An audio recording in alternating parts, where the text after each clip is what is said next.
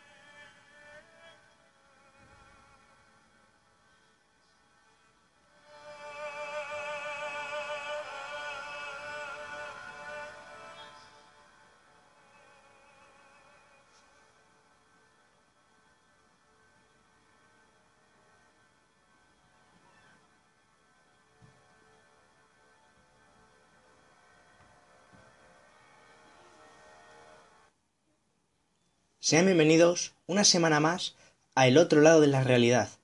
Como todos los viernes, soy Álvaro Anula y vengo a traspasar con vosotros el, al otro lado de la realidad, para pasar todos y entender lo que el misterio refiere, todo aquello que es inexplicable y la ciencia no puede explicar. Hoy montaremos, nunca mejor dicho, en una nave nodriza para viajar al pasado. Digo nave nodriza porque vamos a hablar de los objetos voladores no identificados que han aparecido durante toda la historia para dar cuenta de su existencia cuando nuestras civilizaciones humanas empezaban a ser prósperas. Además, hablaremos de las noticias que han ocurrido esta semana que son relativas al misterio y cerraremos con la despedida famosa con la reflexión que hacemos siempre. Sean bienvenidos y espero que se monten con nosotros en la nave nodriza para viajar al pasado.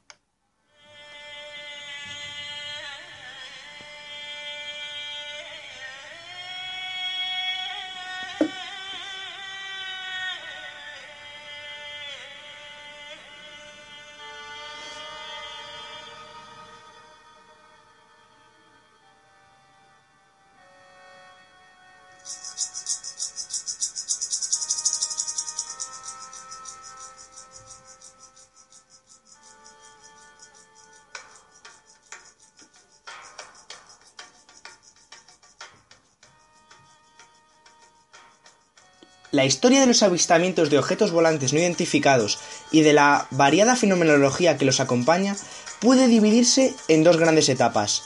Una que engloba los avistamientos habidos desde épocas prehistóricas hasta nuestro siglo XX y otra que recoge los avistamientos contabilizados en la época tecnológica, desde aquellos nueve discos volantes que avistara Kenneth Arnold el 24 de junio del 47 junto al Monte Rainier en Washington hasta hoy.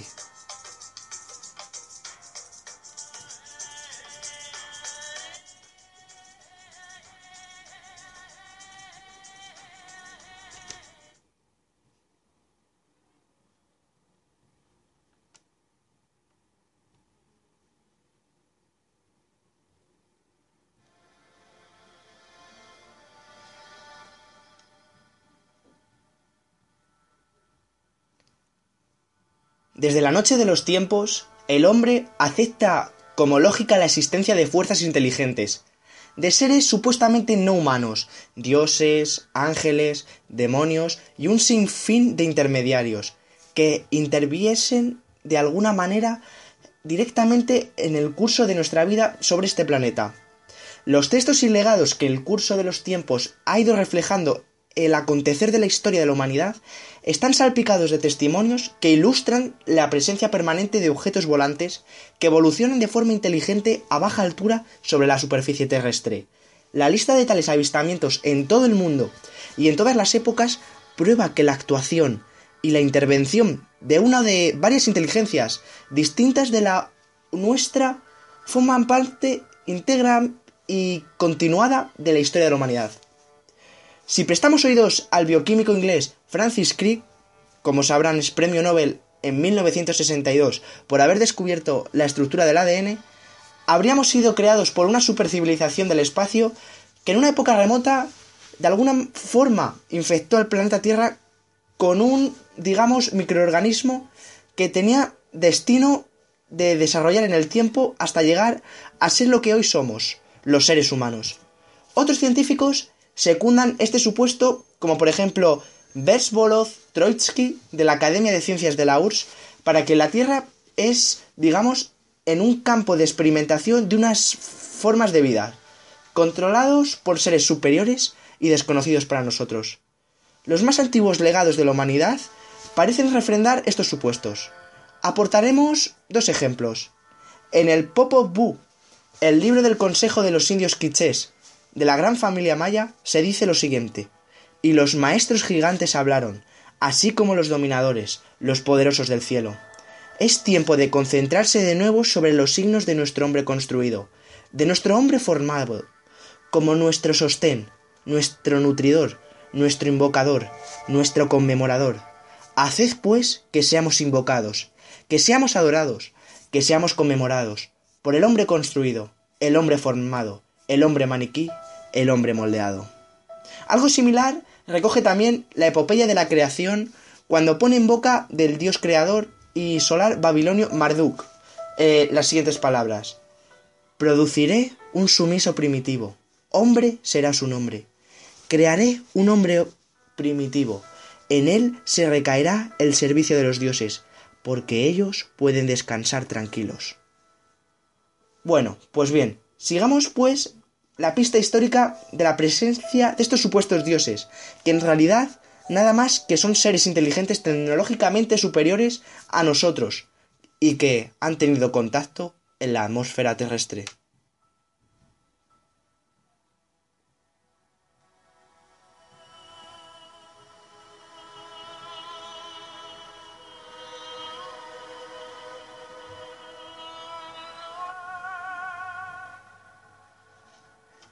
Los testimonios más antiguos datan de el volumen 2 de la Introducción de la Ciencia Espacial, publicado por la Academia de la Fuerza Aérea de los Estados Unidos.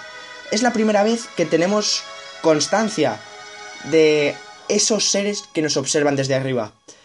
Pues bien, este volumen incluye un capítulo de estudio de los ovnis.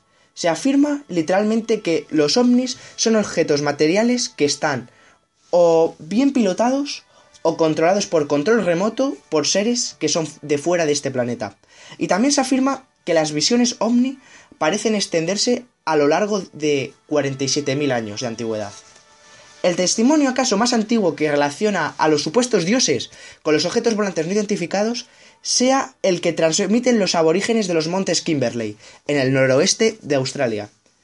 Cuentan que en tiempos remotos sus dioses trazaron sobre las rocas eh, unos dibujos antropomorfos de notable tamaño, los conocidos como guanginas, con rostros carentes de boca y rodeadas sus cabezas por uno o dos semicírculos, en forma de herradura, con finas líneas que irradia el círculo exterior.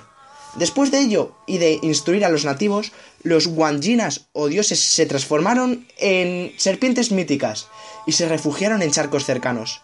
Cuentan los nativos que de vez en cuando se les puede ver de noche en forma de luces que se mueven a gran altura.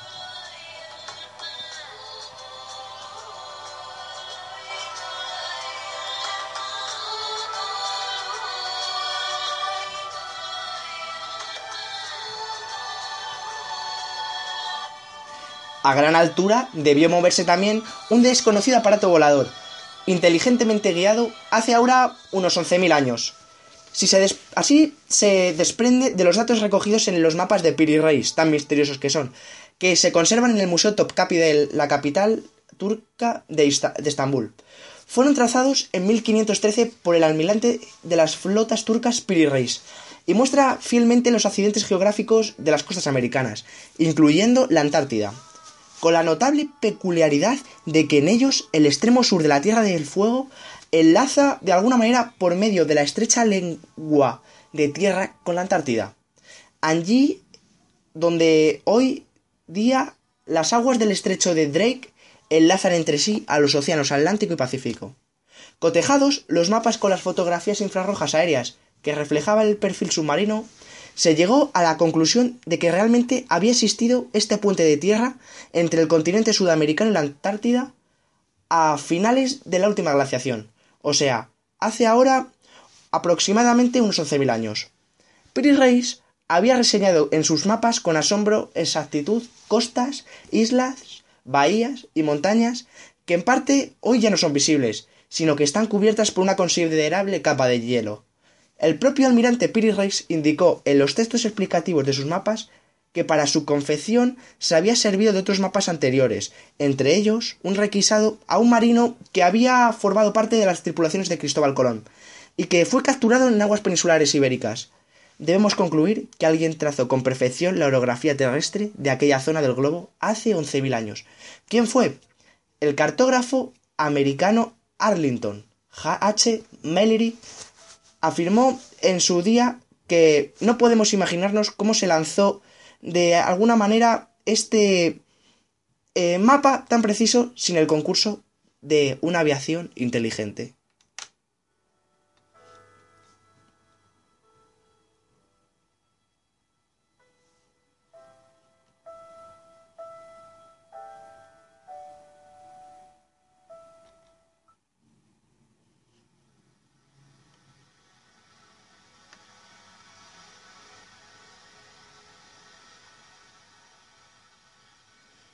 Anteriormente citamos el libro del Popol Vuh. Los indios quichés de la gran familia maya decían de nuestros creadores que estos eran unos constructores. Damos, de alguna manera, ahora un salto en la geografía y nos vamos a la India, en donde podemos leer en la gran epopeya sánscrita del Maharabata que precisamente Maya, el constructor, el ingeniero y arquitecto de los Asuras, diseñó y construyó un gran habitáculo de metal que fue trasladado al cielo era solamente uno de los muchos habitáculos que existían similares. Cada una de las divinidades, como Indra, Yama, Varuna, Kubera y Brahma, disponían de uno de estos aparatos metálicos y voladores. El gran sabio de la antigua tradición, Narada, explica que la ciudad volante de Indra se hallaba ininterrumpidamente en el espacio. Estaba rodeada de una pared blanca, que producía destellos de luz cuando el vehículo se desplazaba por el firmamento.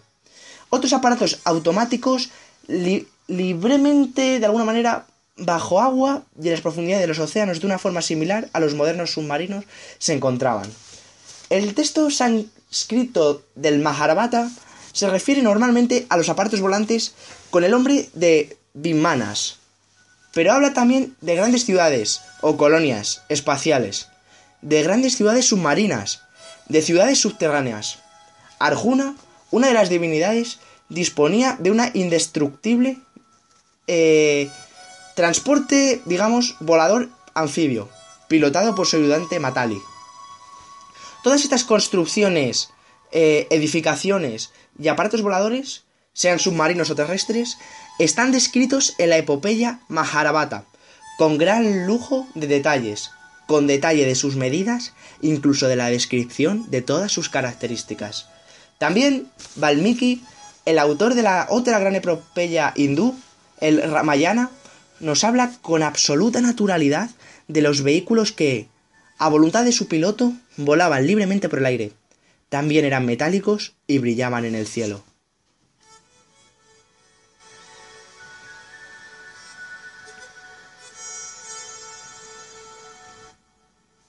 A continuación, vamos a hablar de esos objetos voladores pilotados por inteligencias superiores que se encuentran en el texto más famoso para los cristianos, los textos bíblicos. Leemos en los textos bíblicos cómo el profeta Ezequiel nos narra su encuentro con un vehículo volante que se le acercó tanto junto al río Quebar en las inmediaciones de Babilonia que incluso vio a cuatro de estos tripulantes, el cual le habló a él personalmente. Esta eh, visión que tuvo Ezequiel y que está descrita con lujo de detalles en los textos bíblicos fue detenidamente analizada por el ingeniero de la Agencia Espacial Norteamericana Joseph Blamrick, quien concluyó que lo que vio el profeta fue efectivamente, sin ningún género de dudas, una nave volante. Tanto es así que dicho ingeniero eh, de alguna manera rediseñó el aparato descrito por Ezequiel y patentó algunos de sus elementos. También en la Biblia, la destrucción de las ciudades de Sodoma y Gomorra refleja con precisión los efectos de una explosión atómica anunciada a Lot por dos emisarios que bajan de las alturas y comen alimentos en casa de esta anfitriona. Finalmente, en muchos pasajes de los textos bíblicos, comenzando por el libro del Éxodo, se describe con detalles nubes inteligentemente guiadas. Como es en el caso del libro citado, una de estas nubes, luminosa de noche y en forma de columna de humo de día, guía al pueblo de Israel en su vida a Egipto. Esta nube indica el camino a guiar, proporciona alimento e incluso desciende hasta el suelo para que sus tripulantes, en este caso se dice que es el mismo Yahvé, pueda dar órdenes verbales al caudillo de los hijos de Israel, el famoso Moisés.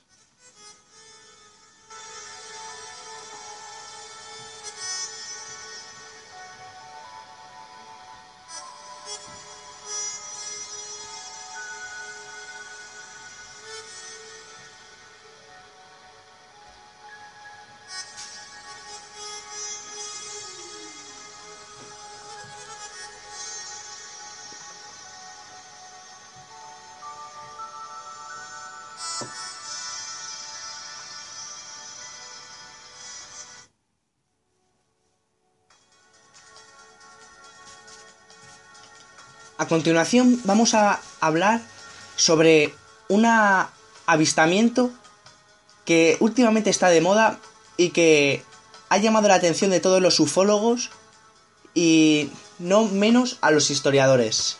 Estamos hablando del ovni de Belén, la famosa estrella de Belén, cuya aparición está tan íntimamente ligada al fenómeno Jesús que se puede repasar en los evangelios es una estrella que se mueve y que, además, tiene la facultad de detenerse.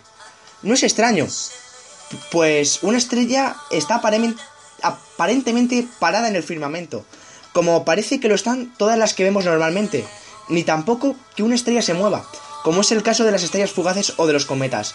Lo que sí es realmente inusual es que haga ambas cosas, moverse y pararse, y que además demuestre ser inteligente. Salieron y la estrella que había visto en Oriente, podemos leer así los Evangelios, iba delante de ellos hasta que se detuvo encima de donde se hallaba el niño. Se le ha querido dar una explicación astronómica a este fenómeno de la llamada estrella de Belén, aduciendo que se habría tratado de la conjunción de los planetas Júpiter y Saturno. En dicha conjunción, los citados planetas se juntaron ópticamente en dirección sur de tal manera que los magos de Oriente, en la ruta que seguían de Jerusalén a Belén, siempre tenían a estos dos planetas que formaban una sola estrella delante de ellos. La estrella iba, efectivamente, como dicen los evangelios, precediéndolas. Hasta aquí vamos a hablar de todo de forma correcta. Pero si hubiera caminado siempre en la dirección que les indicaba esta conjunción de Júpiter y Saturno, y dado que se trataba de un fenómeno extraatmosférico, que por lo tanto, por muchos que avanzasen los magos, siempre habría estado situado por delante de ellos. A donde habría llegado es a las aguas litorales del Mar Rojo. Pero no, se detiene a 7 kilómetros escasos de Jerusalén. ¿Por qué? Porque no iban en pos de la conjunción Júpiter-Saturno, sino de un objeto brillante que finalmente se detuvo a baja altura, encima del lugar, encima del lugar en el que se hallaba el niño, Jesús, un objeto volador que se movía inteligentemente dentro de nuestra atmósfera.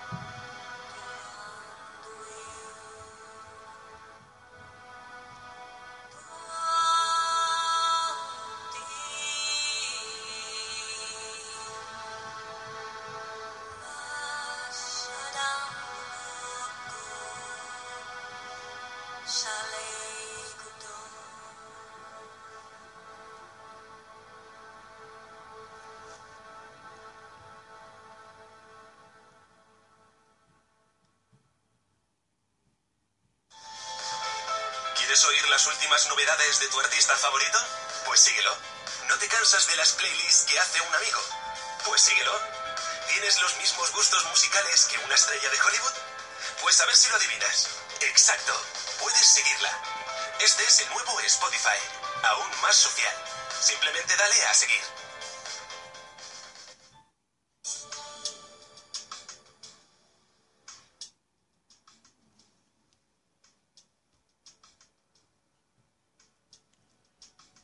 Vamos a dar ahora un salto espectacular, no del tiempo, sino de territorio.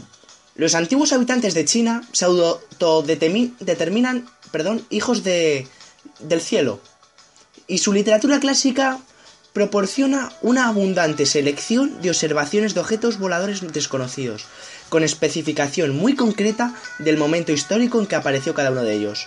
Una de las referencias más antiguas que podemos hallar figura en la obra Ciencia Natural en el capítulo 10 reza, bajo el reinado de Shi hace aproximadamente 4.000 años. Fueron vistos dos soles en la ribera del río Feishang, uno de los cuales subía por el este mientras que el otro bajaba por el oeste. Ambos producían un ruido como el trueno. En época mucho más reciente, el escritor Wang Jia que vivió bajo la dinastía de los Xin, relata en su libro Reencuentro una historia acaecida en el siglo IV a.C. Durante los 30 años del reinado del emperador Yao, una inmensa nave flotaba por encima de las olas del mar del oeste. Sobre esta nave, una potente luz se encendía de noche y se apagaba de día. Una vez cada 12 años, la nave daba una vuelta por el espacio. Por esto se la denominaba nave de luna o nave de las estrellas. En su obra Observaciones del cielo, otro historiador que vivió entre los años 960 y 1279, es anónimo, nos da una imagen todavía más clara de esta nave del cielo, afirmando de ella, había una gran nave voladora, expuesta en el Palacio de la Virtud bajo la dinastía de los Tang. Medía más de 50 pies de largo y resonaba como el hierro y el cobre, resistiendo perfectamente a la corrosión se elevaba en el cielo para retornar después y así continuamente. Por su parte, el historiador Zhang Zuo, autor de la historia del poder y de la oposición, describe también que el 29 de mayo del año 2, bajo el reinado del emperador Kai Yuan, durante la noche apareció una gran estrella móvil del tamaño de una cuba, que volaba en el cielo del norte, acompañada de otras estrellas más pequeñas. Esto duró hasta el amanecer. Además, otro texto, el nuevo libro de los Tang, reza en su capítulo 22, dedicado a la astronomía, así. El año 2, bajo el reinado del emperador Qianfu, dos estrellas, una roja y otra blanca, que medían como dos veces la cabeza de un hombre, se dirigió una junto a la otra al sudeste. Una vez paradas en el suelo, aumentaron lentamente del tamaño y lanzaron luces violentas. Al año siguiente, una estrella móvil brilló de día como una gran antorcha. Tenía el tamaño de una cabeza. Habiendo llegado del nordeste, sobrevoló dulcemente la región para desaparecer finalmente en dirección noreste.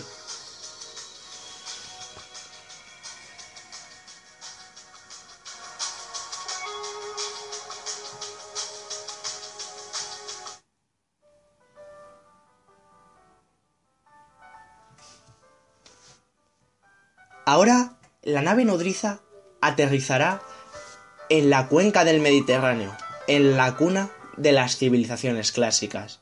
Y es que autores como Plino el Viejo, Plutarco, Diocaso, Séneca, Cicerón o Julio Seconds son algunos nombres que fueron en mayor o menor grado conscientes de que los dioses estaban guiando a los hombres sobre la tierra. Sin ir más lejos, en el libro octavo de la Eneida Virgilio habla de ruedas que transportaban rápidamente a los dioses. En el Prodigorium Liber, el libro de los prodigios, el historiador Julio Obsequens recoge textos originales de Cicerón, Tito Livio, Séneca y otros. Podemos leer en ellos lo siguiente. Siendo cónsules Cayo Mario y Lucio Valerio, se pudieron ver en diversos lugares de Tarquinia un objeto que semejaba una antorcha encendida que súbitamente cayó del cielo. Hacia el anochecer se vio un objeto volador circular, parecido a su forma a un ciplepleus. Es un escudo redondo empleado por los legionarios romanos, llameante que cruzaba el cielo del oeste hacia el este. También podemos leer allí que en el territorio de Spoleto, en la Umbría, una esfera de fuego de color dorado cayó a tierra dando vueltas. Después parecía que aumentase de tamaño, se elevó del suelo y ascendió otra vez hacia el cielo, en donde oscureció el disco del sol con su claridad cegadora. Después desapareció en dirección al cuadrante este. Tito Livio también informa por su parte. Naves fantasma han sido vistas brillando en el cielo, mientras que en el distrito de Amiterno, de alguna manera, aparecen en muchos lugares hombres con vestidos destellantes, de lejos y sin aparecerse a nadie. Son solamente unos botones de muestra de la abundante literatura clásica que refiere este tipo de avistamientos.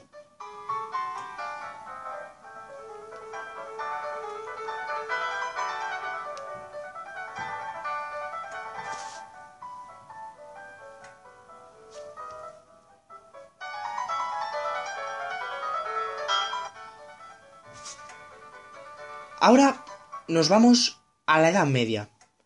Si Carlomagno fue ayudado por unos escudos volantes y los aztecas procedentes de Arizona contaron con el apoyo de una inteligencia que dominaba el vuelo, ambas circunstancias se repiten en la historia de los indios Hopi, establecidos en la actual Arizona. Según explica su jefe Whitebeard, contaban sus antepasados que sus abuelos habitaban unas tierras situadas al oeste, o en algún punto del Océano Pacífico. Al hundirse estas tierras, unos seres descendidos de las alturas, los Kachinas, así los nombraban, les ayudaron a trasladarse al continente americano, en parte sirviéndose de escudos volantes. Estos seres sabían además tallar grandes bloques de piedra, y dominaban el transporte aéreo de estos bloques, y eran diestros en la construcción de instalaciones subterráneas. Algo muy parecido a lo que nos narran, según vimos, los antiguos textos sánscritos.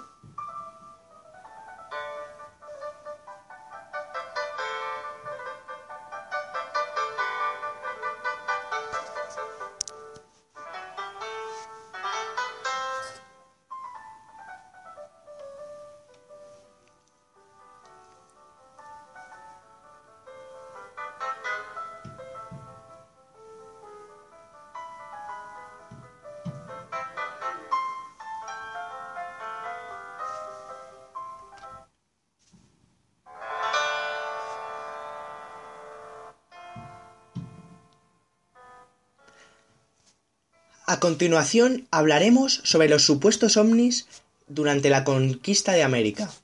Alguna inteligencia según sobrevolando a los humanos en tierras americanas siglos más tarde.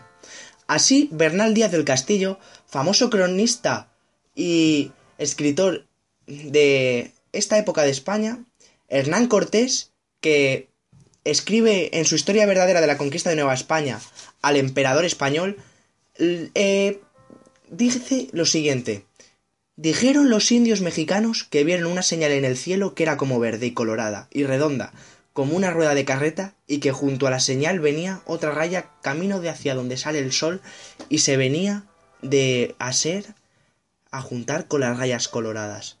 Y un poco más adelante, lo que yo vi y todos cuantos quisieron ver en el año 27, 1527, estaba una señal del cielo de noche a manera de espada larga, como entre la provincia de Pánuco y la ciudad de Tezcuco, y no se mudaba el del cielo, a una parte ni a otra, en más de veinte días. Son, una vez más, solamente dos pinceladas de los muchos objetos volantes no identificados que en este caso refieren a la conquista de América.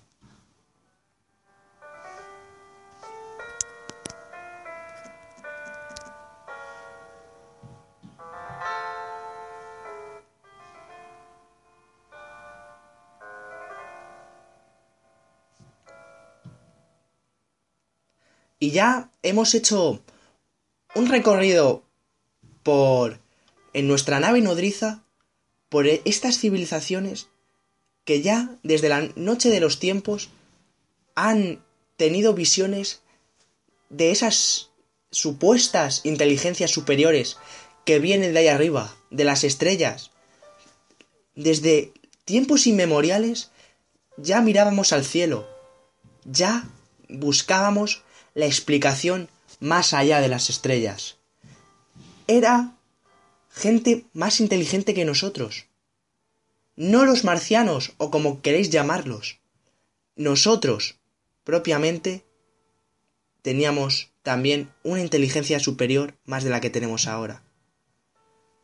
Esta gente venía siendo visitada por estos seres para inculcarnos para enseñarnos su conocimiento y compartirlo con nosotros. Querían ser, querían de alguna forma que nos convirtiésemos en seres como ellos. Verdaderamente son libres de opinar. A mí, personalmente, me ha impactado. Ahora vamos a aparcar esta nave nodriza, todavía no hemos acabado, para volver más a nuestro tiempo, a ver alguna noticia que ha ocurrido durante esta semana y que tiene que ver mucho con el misterio. Y con el misterio y con la actualidad. Y más con la ciencia, ya que científicamente se ha probado que la marihuana lleva a las células cancerígenas al suicidio. Esto viene ya hablándose, pero ha llegado ya a la punta de la lanza.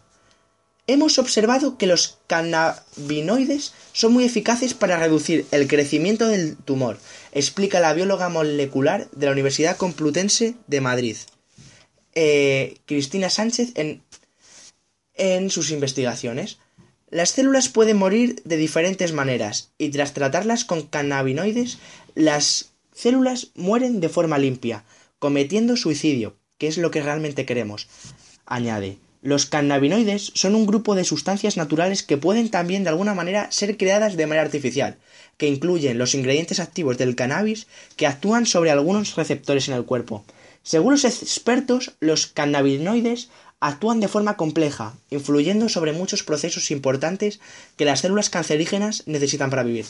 Por su parte, el Instituto Nacional del Cáncer confirmó que un cannabinoide, en particular el cannabinodiol, puede hacer que la quimioterapia sea más eficaz y aumentar la muerte de estas células cancerosas sin dañar las células normales.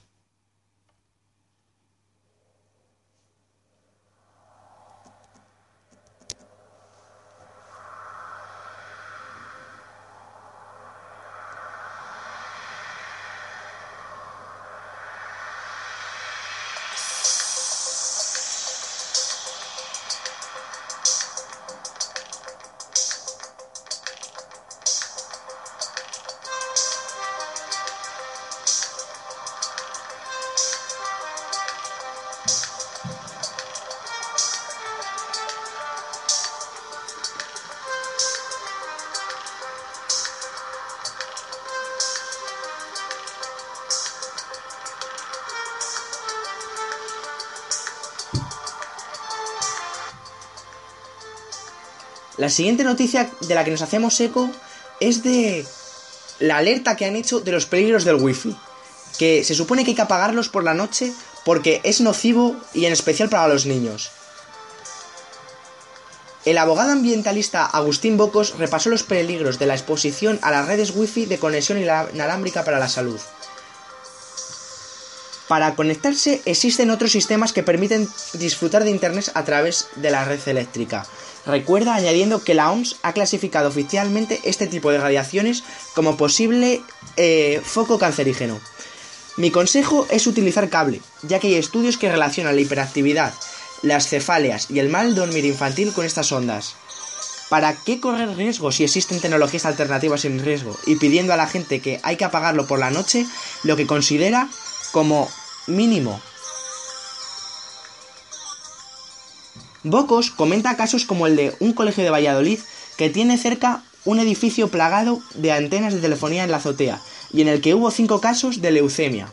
Y añade que ahora mismo en un colegio de Pinto hay varios casos y en dos hermanas otros cuatro casos más. España permite 400 microvatios por centímetro cuadrado. Castilla-La Mancha 0,1. Cataluña 200. Nueva Zelanda 0,01. Nueva Gales del Sur 0,0001. Es como decir que en un lugar se puede ir a 200 km por hora y en otro a 10.000, expone. Bocos concluye que la contaminación electromagnética se está incrementando a pasos de gigante en muy poco tiempo y no sabemos qué va a pasar y probablemente lo sepamos cuando las consecuencias ya sean irreversibles.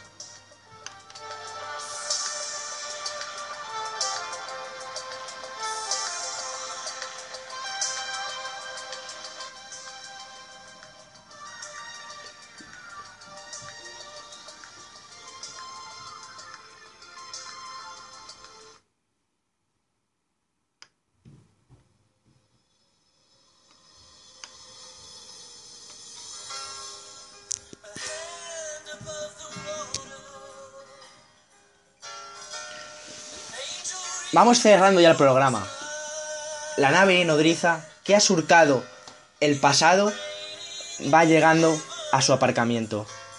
En el tintero se han quedado centenares de casos ovnis en la antigüedad, en la Edad Media y en tiempos más recientes, hasta llegar a aquellos que hemos citado al principio, vistos por Kenneth Arnold en 1947.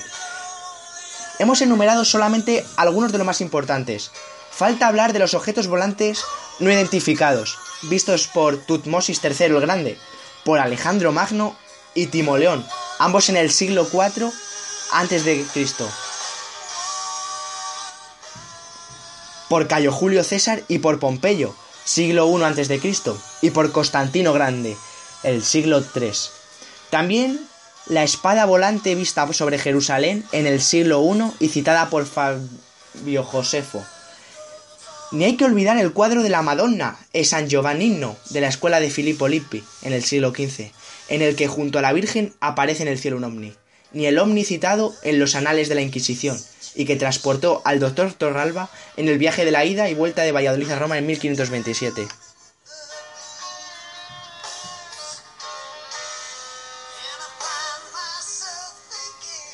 Deben recordarse igualmente los fenómenos ovni citados por Pedro de Valdivia y el cronista Pedro Ciecia de León en el siglo XVI y por Fray Junípero Serra en el siglo XVIII.